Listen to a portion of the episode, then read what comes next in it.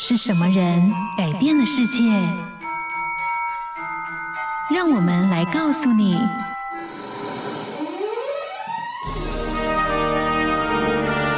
改变世界的一百个人。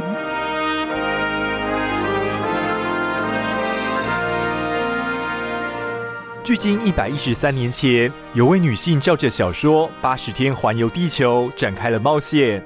用七十二天创下当时最快环绕全球的纪录。除了这项创举，他也是开启隐秘采访的先驱。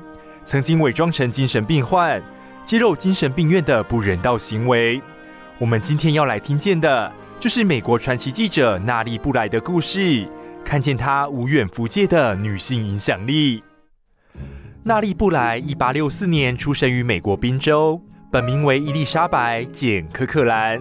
一八八零年，他在报纸上看见一则专栏，内容不仅攻击职业妇女，还写道：女性可以胜任的工作只有生育和打扫。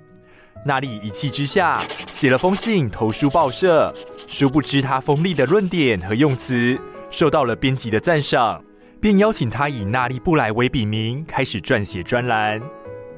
然而，娜丽因为揭露当地工厂对女性员工的恶劣待遇而受到投诉后，被调去写时装、园艺等内容。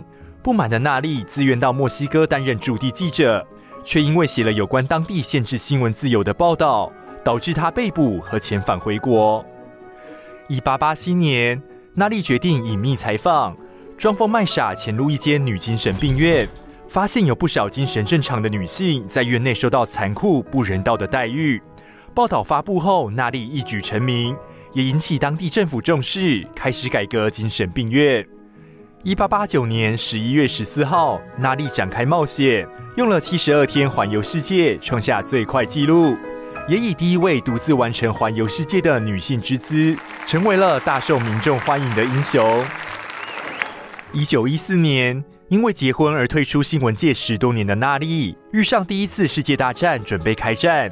决定重回新闻界，成为了美国第一个战地女记者，在战争前线长达五年。而在一九二二年，娜莉因肺炎离世前，她持续撰写专栏，给予弱势女性建议，也帮忙贫困人家募资。娜莉布莱仅得年五十七岁，但她以女性之姿，不畏当时社会眼光，勇于调查报道社会各种环境的黑暗面，唤起众人的重视，挑战了许多的不可能。